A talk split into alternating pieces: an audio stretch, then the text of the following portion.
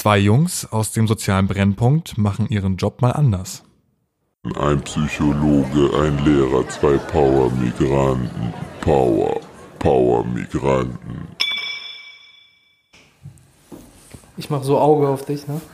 Auge machen. Kannst auch Auge machen. Wir sind zurück Wir sind sowas von zurück, ey. aus Wieder den Winterferien. Was, in Winterferien? Ja, aus den Winterferien. Das ist wirklich so, die Sonne scheint. eine Woche vergangen für uns das eine Ewigkeit. Ewig, Digga. Ich bin so ein bisschen aufgeregt, macht aber nichts. Wir haben uns ja im Vorfeld was überlegt, ohne heißen Brei herumzureden. Ja. Best of Allmann-Sprüche. Wir stellen uns das jetzt mal vor. Ich darf diese Woche beginnen. Okay, pass auf. Bist du bereit? Ja, ich bin da fest aufgeregt. Mit oder ohne Stimmlage? Also, dass ich das Doch, so doch, mach das wie ein Armband. Ja, okay. Wir können gucken, wo das gleich passiert. Du hörst nur Stimmlage. Hier. Warte mal, wo ist mein Stift hier, Mann? Ja? alles klar. Okay, bist du bereit? Okay. Bist du in der U-Bahn geboren oder was?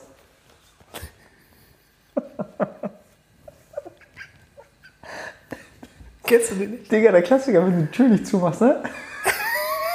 Ich glaube schon. Doch, der, du bist in der U-Bahn geboren, das hat damit zu tun. Ich weiß nicht, ob es um die U-Bahn geht. Habt aber ich mal nicht gecheckt ja, wenn du, wenn du jemand bist, Ja. mein Arm uns durchdrehen, du, du gehst in den Raum, du machst die Tür nicht zu. Ja. In dem Sinne von, denkst du, die Tür geht alleine zu? Ja. Das ist der, ne? Aber viel wichtigere Frage für mich war, ich habe denen jetzt so gesagt, okay, ich habe ja schon ein Bild im Kopf. Wen stellst du dir vor? Wer sagt das? Zu wem Digga, vor allem? weißt, Wo? Wir haben schon mal, wir haben auf jeden Fall schon mal Ronsen, Digga. Ja, Digga. Wenn du, wenn du einfach, einfach, keine Ahnung, Mann. Du gehst in ein, entweder so keine Ausbildung, Einzelhandel oder Bürokaufmann. So ein solider Job. Ja, so ein solider Job. Und, Digga, du gehst einfach in einen Raum. Warte, ich muss mir das kurz vorstellen. Du gehst in einen Raum, aber ein wichtiges Meeting, aber du bist bisschen in der Hierarchie über den Typen. Du, Du gehst bist, Raum. du bist schon so stellvertretender Filialleiter. Ja, aber nicht. Und du gehst zum Filialleiter. Ja. Und sein Chef ist auch noch da. Aber die kennen dich. Von der Barbecue-Party beim letzten, wo du Cocktailkleid tragen musstest. Und dann gehst du rein und du machst dir einfach die Tür nicht zu, aber du willst schon direkt dem Chef die Notizen so ins Ohr flüstern, so die Ergebnisse. Ja. Du bist in Ja. U-Bahn geboren oder was. Bist du in U-Bahn geboren oder was? Oder so Spasti-Kollegen, Ja. wenn die bei ihm Playsee zockt, Digga, du kommst so rein, das gerade Er zockt zu FIFA oder so. Ja, du gehst so rein, die Tür vergisst einfach die Tür zuzumachen und fragst direkt, Digga, wie geht's? Und so setzt sich Ja. hier, dass er dann einfach so schreit durch sein, er raucht Shisha nebenbei, ne? Du du auf deinen Shisha schmuckt, Ding bist lieber geboren oder was? Ich habe das viel einfacher mir vorgestellt. Ne? Ich dachte so an Dings, auch Hierarchie weiter oben, Vater zu Sohn. Ey, gibt's auch. Kennst du nicht, aber die so ein bisschen so norddeutscher Vater hat vielleicht auch so Position, so Frechmauldeutsche. Ja, ja, ja. Weißt du, die so, so übertriebene Sprüche drücken, aber zu Hause auch zu seinem so achtjährigen Sohn, bist du in der U-Bahn geboren oder was? So habe ich mir das vorgestellt. Naja, ich wusste auch noch früher, dass ich mich als Achtjähriger, wenn Armanns ein paar Sprüche gebracht hat, ich habe die nicht verstanden, Mann. Kennst du so, ne? Das ist eine Redewendung von denen, aber ich habe die einfach nicht verstanden. Ja, krass, Aber ne? ich wusste nicht, was eine U-Bahn ist, Mann. Aus der ist Angeblich 21 kriegen wir um drei. Angeblich kriegen wir die U3, U3. U4. Die bauen doch immer noch Richtung Atlantis in Haltestelle. Six Sound. Wollen wir ziehen oder was? Ja, Mann. Wo ist denn hier überhaupt? Oh, warte mal, wo ist die, Wo ist die wo Box? ist die Dose? Warte, wir haben zwei Dosen. Ja, bei der einen ist, glaube ich, haben wir so Dings. Notfallfragen. Notfallfragen, wenn nichts mehr geht. Wenn nichts mehr in der Folge geht. Wenn nichts mehr von. Ich glaube, ich Du muss musst ziehen. Ja, ich muss ziehen. Haben wir Okay. es doch gemerkt, wollten wir doch. Oh, ich hoffe, da was, glaube ich, ein Spruch, den sage ich nicht so. Ah, Ich, ich sehe hier schon den Buchstaben, den will ich jetzt haben, Mann. Anushka. Anushka. Anushka, Anushka Renzi. Ah, okay, Leute. Bist du schon bereit? Ich bin richtig. Auf Latte Macchiato. Ey, warte mal, habe ich eine Latte Macchiato Story? Ich habe eine, Mann. Ey, ganz ehrlich, Ja. kriegst du von zu viel Milch auch Durchfall? Ja. Ist heftig, ne? Ich, das ist eh ein Mythos. Ist so, wenn ich jetzt abends Milch trinken würde, Ja. würde ich Durchfall kriegen. Morgens? Ja. Ich bin einmal, Und wenn die kalt ist. ich bin einmal damals, ihr kennt es auch, als wir in Hamburg-Wedel-Merks gefahren Ja. sind. ja. Ich weiß noch einmal, ich habe ähm, hab gejobbt und habe morgens immer, weil ich nach 8 Stunden Schicht, habe ich mir morgens, kennen Sie nicht, bei Penny, Oh, diese Fertigdings geholt? oh no no, äh, ich habe mir bei Penny ähm, so ein 10er Pack Schokobrötchen geholt. Ich weiß Arbeit, genau, welche du meinst. Die dann nochmal einzeln eingetütet sind. Ja, richtig. Und dann nochmal so einen halben Liter billig Müllermilch, ne? Mhm. Ich weiß einmal, ich wollte abends ähm, Max gehen dann, nach der Arbeit. Durchfall-Starter-Kit. Ich hatte richtig Durchfall-Starter-Kit. Ne? Ich habe so gerackt auf der Toilette, dass ich gesagt habe, ey, ich kann so nicht los. Ich habe mal richtig Angst, unterwegs ans Kacken zu müssen. Ne? Ja. explodieren und so. Oh, kennst du das? Ja, aber wie gesagt, einmal nicht wegen Durchfall. Hast du schon etwas wegen Durchfall verpasst oder wegen Kacken? Nee, habe ich nicht. Nee, noch nie. Ich glaube, ich bin aber, was das. Wir wissen ja, Kacken ist bei uns ein Thema, zu kontrolliert. Ja? Ich kann nicht, ne? Ich halte notfalls auch durch, auch wenn ich Durchfall habe. Ja? Ja. Ja, gut, das musst du. Musst Das muss man lernen. Wir haben einen Kollegen in Hamburg, ich darf ihn nicht sagen, Navid. Sag aber nicht welcher Navid. Ja. Der hat mal zum Kumpel, zu jemandem, den ich kenne, gesagt: Ey, Digga, wenn du kacken musst, musst du Lakritz essen, den musst du nicht mehr. Oh. Oder schwarze Pädagogik. Aber zufälligerweise essen wir Lakritz hier auf dem Tisch. Ja, Okay. mach mal. Smooth to the. Digga, weißt du, was du für mich bist? Was denn? Ich hab die Hast du schon gesehen? Du bist eine Amok-Sau. Ist es? Ey, Amok-Sau. Du weißt, dass von mir gleich als erstes nicht Netflix. Ähm, Gott, wie hieß denn das nochmal? Nicht Netflix. Netlock. Netlock! Ja, so Netlock. Da gab es auch gute Amok-Säule, ne? Du kennst doch die erste. Also der, der Folgenname heißt Amok-Sau. Amok-Sau. Ähm, erstmal zur Definition, was für mich eine Amok-Sau ist. Einfach so eine, die so Selfie schießt, ist Ja. in Hand, aber von oben noch. Weil die Ja. ersten Selfies waren ja von oben. Bis wo sieht man sie von oben? Weil manchmal Ja, sieht man manchmal doch sieht so auch Hals, bis Dekolleté oder ohne. mit, mit, aber man sieht auch bis zu den Füßen. Ja, stimmt. Die ersten, die ersten Selfies waren ja gar nicht von vorne, was kaum einer weiß. Die ersten Selfies waren ja Bilder von oben. Aber weißt warum du von oben? Weiß ich nicht. Ich glaube, weil du so einen unschuldigen Blick irgendwie machen konntest. Das ist dann- doch so verabwürdigend. Und dann ein Doppelkämpfer. Keine Ahnung, was. Ja. Auf jeden Fall haben das mal Mädels gemacht. Jungs vielleicht auch. Ey, Und die ist auch- auf jeden Fall übertrieben braun gebrannt. Aber Ja, auch so. okay, komm, lass damit. Übertrieben braun gemacht. Übertrieben braun gebrannt, richtig dick Make-up. Make-up und, Und- sie hat locker ganz viel Haarspray in den Haaren. Ja, Original, oder? richtig Haarspray. Bisschen dick, so einer auf. Sie will es schön machen, aber tut keinen Sport. Ja. Ist sich zu schade für Sport. weil, sie, weil, weil Eltern nicht erlauben, weil türkische Mädchen dürfen keinen Sport, Keinen Sport machen. machen. Und. Ähm, Hat sie diese Ballerinas an mit so einer ja, Schleife? ja, ja, ja, mit so einer ja, Schleife ja, ja, ja, vorne. mit Schleife vorne, genau. Ja. Und da quirlen ihre Füße so raus. Oh, Ja. Digga. So wie Leberwurst, ne, die man in die Schuhe quetscht. Ja, komm. Ja, Amok-Sau, Mann. Das ist krass, Ähm. ne? Aber ich original, wenn du mich jetzt gefragt hättest, hätte ich das nicht genauso, aber so ähnlich beschrieben. Und das Bild hat eine schlechte Qualität. War das noch so Dings-Handy, was Nokia zum Aufschieben? N95 oder wie die heißt. Frontkamera 1 Megapixel. Ey, haben wir nicht mit, mit N95 damals äh, die Videos ähm, in Hamburg als Get behindert. Get behindert, Mann! Grüße gehen raus an Ellen. Ellen. Äh, Ellen ist A zum J, Mann. Bruder, was Ja. geht? Wir sind damals gemeinsam aufgetreten, ne? Normal, Logo. Wir sind, wir, wir sind wieder bei Dings. Hip-Hop. Nee, man, nicht Logo. Das war nicht für Logo. Get behindert war noch für Farmsen Berne. Digga, wir waren in der Schule, in der Aula mit 200 Leuten oder so. Buh, buh, buh, buh, buh. Krasse Ah, ja. Scheiße, der Amoksau, ne? Amok-Sau. Ähm, was verbindest du mit Amok-Sau? Ja, erstmal wirklich, also Amoksau habe ich ja deswegen genommen, wegen diesem Wort, ne? So. Also wegen diesem Bild, was wir generiert haben. Ja, eigentlich die Frauen, diese. Aber alleine, Das ist siehst, du nicht nur eine Sau? Amok. Amok-Sau. Ja, aber man könnte auch sagen, wer hat dieses Wort erfunden? Ah, Ich weiß auch nicht mal. Ich aber, weiß auch nicht. Aber das ist ja noch aus diesen ganzen Netlock-Zeiten, ne? Amok. Hat man das so? Ja, doch, ja, Tam Ja, natürlich, Amoksau, wenn die ne? Tam die Sau. Ich weiß auch nicht, Alter. Ja, was ist unser Arbeitstitel denn daraus? Ich würde. Amok-Sau? Amoksau. Das ist doch Okay, was, was kommen wir hin? Also jemand, der übertrieben aufgedonnert ist? aufgedonnert. Aufgedonnert bei der Arbeit? Oder wie Armand sagen, aufgebrezelt? Aufgetakelt.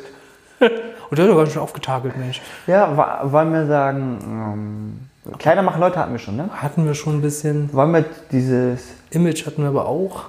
Bei der Arbeit irgendwie übertrieben heftig gemacht? Ja. Ja, Image hatten wir auch. Scheiße, Mann, ich weiß nicht, was für ein Thema wir machen. Ja. Ey Leute, habt ihr eine Idee? Äh, äh, Antworten gerade. Amok. Erstmal Gewalt. Ja, Dann Sau. Sau. Dann haben wir aus Amok und Sau. Gewalt an Schwein. ja. Perversion.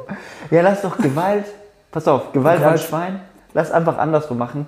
Lass mal, wie man in unseren Berufen Gewalt Ausübt. an unseren Klienten oder Schülern ausübt. Ja. Da, oh, was für eine perverse. Sind wir wieder bei Game of Thrones? Ja, lass das machen. The Wie Hunger wir- Games, wie ey. wir, wie, wir, wie wir in Das irgendwelcher Form ähm, Gewalt an unseren zugetrauten. Gewollt und ungewollt. ja, ja. Wie Weißt nennt man das so? nicht? Zugetrauten Menschen. Das heißt nicht zugetrauten Menschen, anvertrauten Menschen. Anvertrauten Menschen ja? so, ne? Lass uns doch Krasser. Arbeitstitel, so Gewalt im Beruf. Nein, das hat nicht Gewalt im Beruf, aber du weißt, was ich Ja, meine. an, an diese. An diese Oder Schmerzen im Beruf oder so. ähm, ach so, wie wir das als Ar Arbeitstitel machen. Ja, Ähm, Hierarchiemissbrauch. Oh, ja, aber das ist eine Form davon. Verstehst du? was ist denn noch eine Form? Naja, ich kann, das würde ich dir dann gleich erzählen. In der Therapie kann man ja bewusst auch jemanden emotionalen Schmerz zufügen.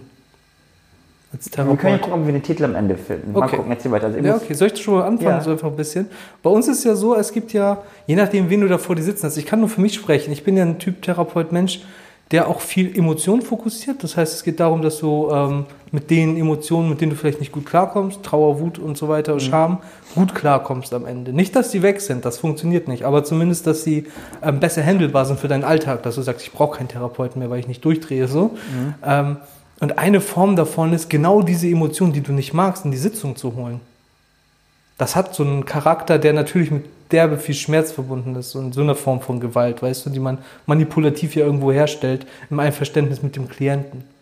also weißt du, da mein? übst du Gewalt auf den Klienten aus? Oder wie ist das? Ja, Gewalt, es ist nicht Gewalt, es ist Schmerz, wenn man so möchte, emotionaler Schmerz, weißt du, was ich meine? Okay, das, ja, okay. Ich habe nämlich die ganze Zeit Missbrauch im Kopf. Ach so, oh ja, das gibt's vielleicht auch, aber sind in meinem Fall nicht. Also das, was ich jetzt gerade meine, ist, man provoziert hauptsächlich auch, ein, zumindest in der Verhaltenstherapie bei uns, einen Schmerz in die Sitzung, wo die Person sich erschlagen fühlt, äh, hoffnungslos fühlt, sonst normalerweise und damit lernt in der Sitzung umzugehen. Weißt du, was ich meine?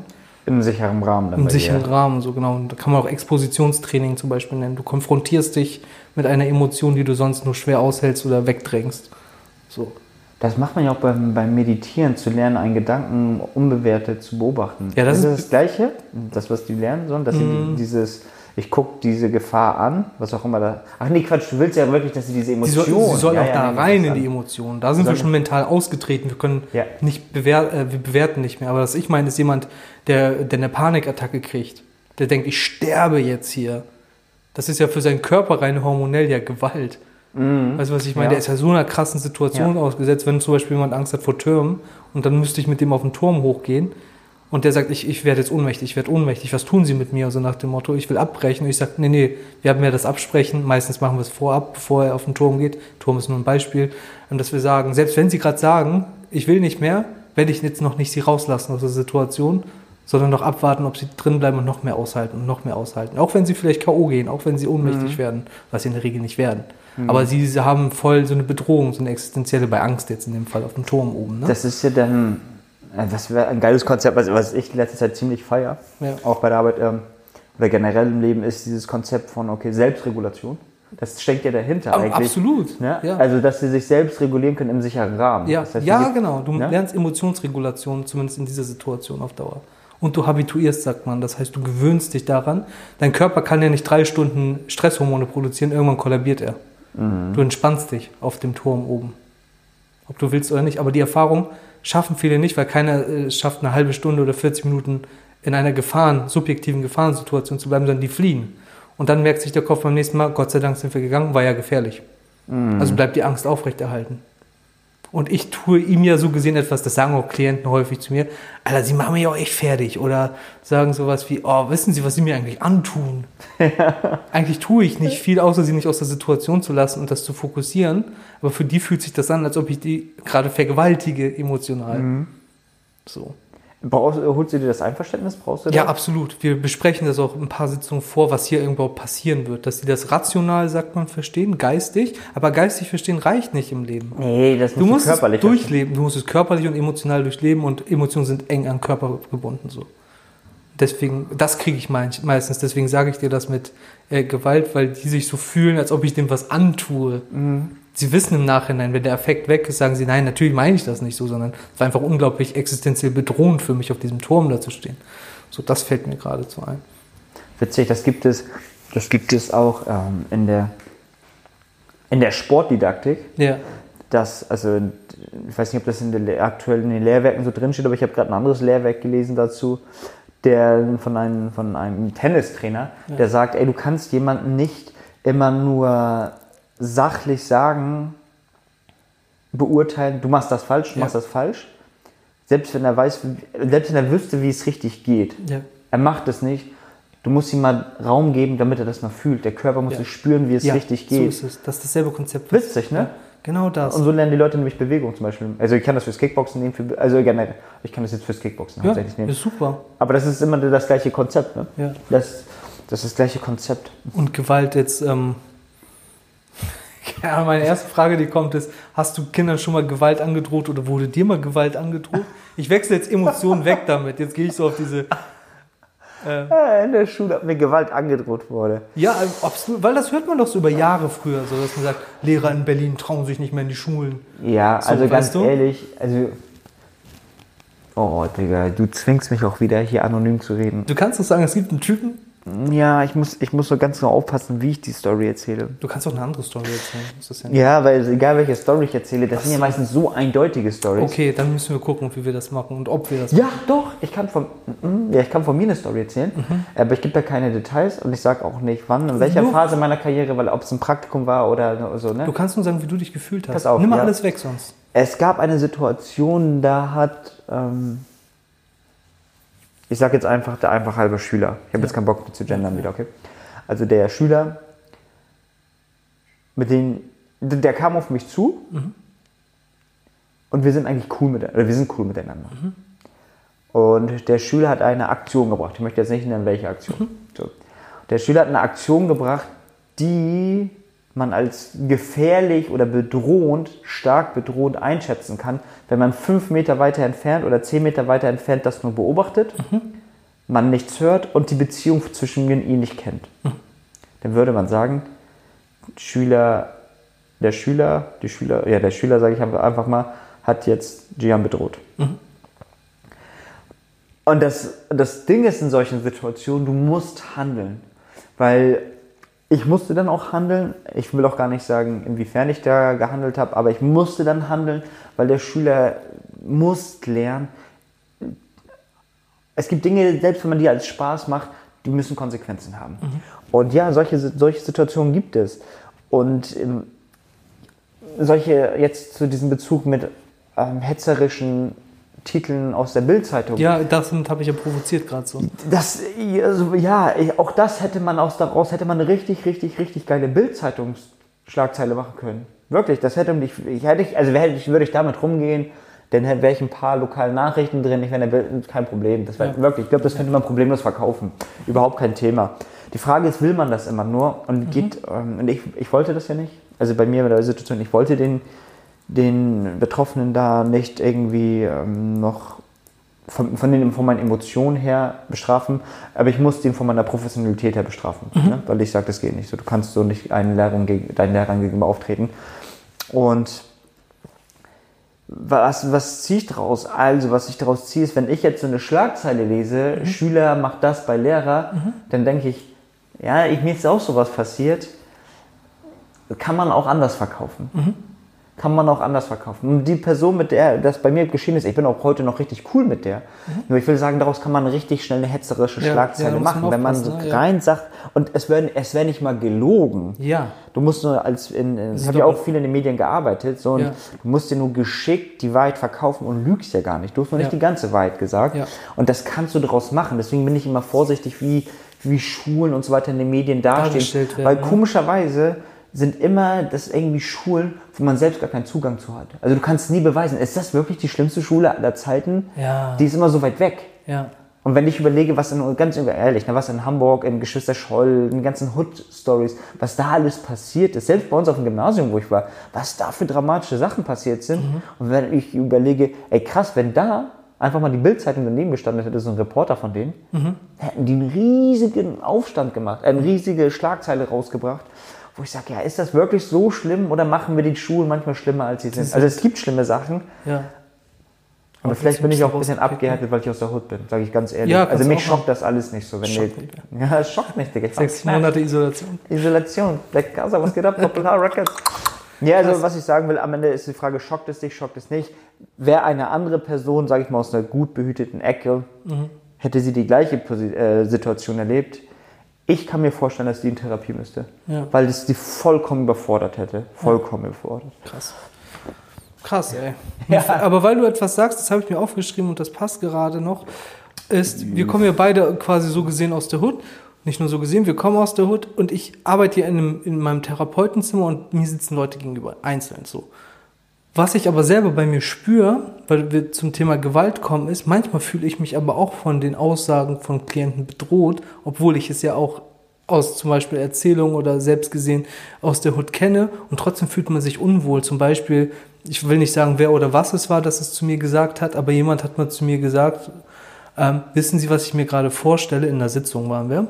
Ich stelle mir gerade vor, wie Warte, überleg, dass du es nicht zu genau sagst. ja, ich stelle mir gerade vor, wie ich etwas Gewaltvolles mit Ihnen Gerade mache. gerade mache.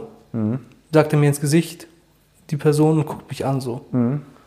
Und das war für mich auch voll krass äh, bedrohlich in dem Augenblick, obwohl man denkt, wieso Therapeuten, das versteht man doch, man kann immer alles. Trotzdem fühlst du dich bedroht und das ist auch eine Form von Gewalt, diese Androhung, Ja, die ich ja, erfahren auf habe. Und eine andere, die habe ich, jetzt will ich nicht sagen, wo, aus welchem Seminar ich das habe, aber das war eine Person, die vielleicht mal so hochrangiger war, die meinte, so Leute, ihr dürft nicht vergessen, ihr als Professionelle, das gilt jetzt nicht nur für den Therapeutenberuf, aber speziell spreche ich für den Therapeutenberuf, werdet auch emotional benutzt. Was sie damit meinte ist, du sitzt da von morgens bis mittags und es kommen Leute rein und raus und manchmal bist du die einzige Person, wo quasi die Person sich öffnen kann und dieses ganze Leid erzählt, das musst du erstmal lernen auszuhalten. Und manchmal wird man mehr oder weniger auch dazu benutzt, so in dem Sinne von, aber sie sind die einzige Person, mit der ich reden kann und wenn ich nicht mit ihnen reden kann, dann weiß ich auch nicht mehr, was ich mit meinem Leben anstelle. Kann ich nächste Woche wiederkommen? Und dann Ja. ist man in so einer Drucksituation. Ja, das ist richtig manipulativ, ne? Dass Ja, aber auch da Schuld wird dir- geben wollen. Genau. Falls was du, passiert. du bist auch verantwortlich für mein Leben. Ja. Auch wenn es nicht um Suizid geht, nimm das mal weg. Aber einfach so, mir geht scheiße, die Person geht raus und sagt, sie sind die einzige Person, die ich habe. Dann fühlst du dich so, krass, muss ich ihr jetzt helfen, muss ich ihr nicht helfen? Bin ich der Einzige? Ist es so? Und das ist ein krasser Druck, den du hast. Mach das mal, fünf, sechs, sieben Personen am Tag, dann bist du auch irgendwann ausgelaugt und ausgeboxt, emotional. Ihr habt eh eine hohe Rate, ihr Therapeuten, von denen die selber in Therapie müssen, ne? Gar nicht. Nein? Mm, Gar nicht. Wie gesagt, also es gibt andere Berufsgruppen, die ich jetzt, die sehr, aner ich nenne das mal sehr anerkannt sind, dass Eltern wollen, dass man das studiert. Ähm, die sitzen da sehr, sehr häufig, Juristen? Nein. würde ich gar nicht sagen. Vielleicht Juristen, vielleicht auch Mediziner, man weiß es nicht. Vielleicht auch Psychologen will ich nicht ausschließen, aber ähm, Ich dachte, nein, ich dachte, die Therapeuten selbst, dass sie irgendwann, also ich finde das schon belastend, weil ich, ganz ehrlich, wie, Ja, also ich kenne mehr als genug Psycholo Psychologiestudenten, mehr als genug. Genau. Und ich sag dir, 80, 90 Prozent würde ich davon ja. unterstreichen, die, es geht ja nicht darum, dass du dich selbst therapierst. Genau. Ge Ja. ja. was ich unterschreiben würde, ist, ja, ich glaube, es sind viele Studenten, die auf der Couch landen. Das würde ich so auch wahrnehmen von dem, was ich sehe. Ich würde nicht unbedingt, also auch Psychologiestudenten auch. Also ich glaube, ich habe jede Berufsgruppe, die wir genannt haben, schon mal vor mir sitzen gesehen gehabt. Von Juristen, Mediziner, Lehrer, Psychologen oder Psycholo Psychologen, aber weniger als klassisch Therapeuten. Das grenzt sich nochmal ganz bewusst ab. Weil der Therapeut, die Therapeutin entschließt sich ja quasi, einen Beruf auszuüben, der nicht mit Psychologie immer gleichzusetzen ist, sondern Therapeut, darum macht man ja auch eine Therapieausbildung nach dem Psychologiestudium, weil das doch nochmal was Differenzierteres ist. So. Die hatte ich zum Beispiel noch nicht sitzen. Nee? Aber so alles, was Psychologie, Jura, Medizin, die Großen so sind, ähm, Lehramt alle gehabt. Meistens Studenten. Ja, ne? Weil es diese Phase ist, zwischen 20 und 30, wo man sich selbst sucht. Ja, so ein oder- bisschen. Ich glaube, was war das so statistisch? Lag irgendwie so knapp über 30 der Schnitt zum Beispiel für einen Menschen im Lebenslauf für eine Depression sehr günstig.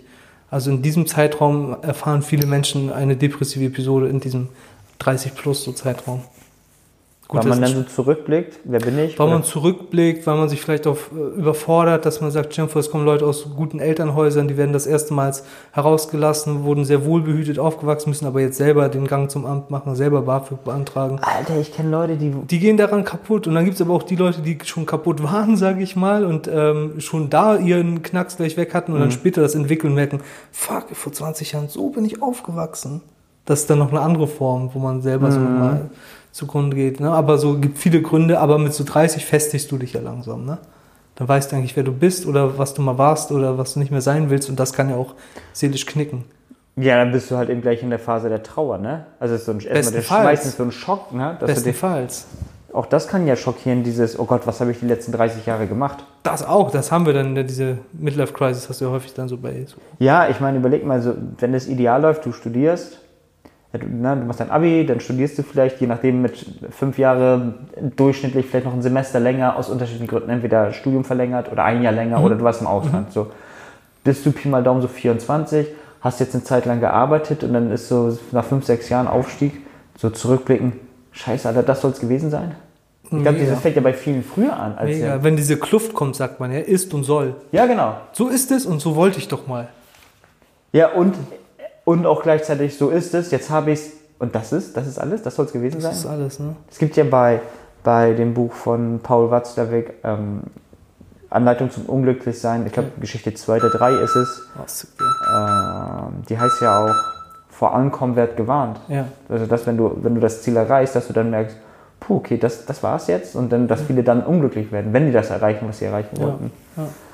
Sickte, Digga! Das stimmt, gute Sache. Aber egal, ich bleib dabei. Ich hau den ersten Tipp raus, weil ich gleich Ja, bei Paul raus. Watzlawick war. Ja. Und zwar eine ganz andere Richtung. Ähm, wenn, wenn Menschen ihr Ziel erreichen, also ich weiß gar nicht, wie die Geschichte ist, ähm, müsst ihr mal selbst, vielleicht können wir da einen Link reintun. Müssen wir mal machen, wir sagen immer, wir tun Äh, links rein. Ja, wir tun einen Link rein, Paul. Ich Auf jeden Fall heißt das Buch Paul Watzlawick, Anleitung zum Unglücklichsein. Mhm. Und da gibt es die Geschichte von vor Ankommen wird gewarnt, also wenn du ein Ziel erreichst, dass du dann unglücklich bist. Und wir haben witzigerweise aus einer anderen Geschichte, aus einem anderen Buch eine Geschichte von die sieben Weisheiten der Schildkröte. Mhm. Der sagt nämlich auch, mach nicht das Ziel, also das Ende zu deinem Ziel, sondern den, den Weg. Mhm. Mach das zu deinem Ziel. Das hat einen Vorteil, weil wenn du jetzt zum Beispiel sagst, nicht, ich möchte ein, ähm, ich mache das mal aus meiner Perspektive, ich möchte ein guter Lehrer sein, dann, dann wartest du auf einen Moment, wo du es die ganze Zeit bist und dann hoffst du auf diesen Tag X, sondern mach das eher andersrum, sag, ich möchte ein guter Lehrer werden. Ich möchte, den, also das heißt, dieser, dieser Werdensprozess, das ist die ganze Zeit dein Ziel. Dann bist du nämlich die ganze Zeit im Hier und Jetzt in diesem Werdensprozess und du kannst sagen, ey, mit dem, was jetzt gerade geschieht, bin ich glücklich, auch wenn es nicht perfekt ist. Und ich glaube, dahingehend kann man, kann ich nur einen Rat geben, dass man dieses Ziel, dass man diesen Weg als Ziel nimmt und nicht das Ende. Up to you. Ja, was nehme ich denn? Ich, wir hat, die Folge war ja ähm, Gewalt, wenn man so möchte. Ich habe das ja für mich umgemünzt in emotionale Gewalt, wenn man möchte. Beiderseits, also es soll jetzt nicht heißen, dass wir alle als, das für mich nochmal wichtig am Ende für mich zu sagen, nicht, dass wir Therapeuten immer nach Hause gehen und sagen, oh Gott, war das schlimm, wir wurden missbraucht oder so, so gar nicht. Das ist voll der erfüllende Job. Aber nichtsdestotrotz gibt es auch Tage, die einfach schlauchen und ich glaube, es gibt auch unter Klienten und Therapeuten manche, die nutzen die Therapie in welcher Form auch immer. Das lasse ich jetzt mal so offen beiderseits. Und ähm, ich glaube, bei mir ging es viel um Emotionen da geht es noch weiterhin um Emotionen. Und ich, eigentlich fand ich den Gedanken von dir zum Schluss ganz schön und würde kein neues Fass aufmachen. Was uns häufig so emotional berührt, ist nun mal diese Diskrepanz zwischen was wollte ich im Leben und ähm, was, was habe ich tatsächlich im Leben. Das nennt man in der Act-Therapie äh, Realitätskluft. Das könnt ihr euch selber ja mal malen. Das fand ich irgendwie so ganz eindrücklich, als ich das gemacht habe. Ähm, du malst einfach auf dem Blatt Papier äh, links, links ein Abhang und rechts ein Abhang und in der Mitte ist einfach nichts. Da ist die Kluft zwischen. Und links schreibst du hin, was ist, wie ist mein Leben. Und dann kannst du in diesen Abhang kleine Notizen schreiben. Ich mache das, das, das im Leben. Und auf der anderen Seite rechts machst du, was soll im Leben ähm, eigentlich sein. Und das trägst du bitte ein, ganz ehrlich, ohne darüber nachzudenken und nach links zu schielen. Und dann kannst du ja mal gucken, was das emotional mit dir macht. Und meistens ist äh, in der Mitte zwischen den beiden unten ein kleiner Schatz. Ähm, wenn du einmal den Schmerz zugelassen hast und dir vielleicht vornimmst, etwas von der Soll-Seite abzuarbeiten und vielleicht von der Ist-Seite zu lassen. Wie auch immer. Das lasse ich dir offen. Das war's. In diesem Sinne, PS, PS out. CK out, Digga. Power, Power Migranten. Na, gelacht gelernt oder einen Impuls mitgenommen? Dann abonniere die Power Migranten bei Instagram, Spotify oder auf iTunes. Wenn du noch Fragen oder Anliegen hast, uns als Redner für Veranstaltungen oder Vorträge gerne hättest oder generell mit uns in Kontakt treten möchtest, schreib uns eine E-Mail an powermigranten@gmail.com. Falls du jemanden kennst, der aus diesen Podcast-Folgen ebenfalls etwas mitnehmen kann, empfehle doch diesen Podcast gerne weiter. Bis zur nächsten Folge. CK out. Ciao.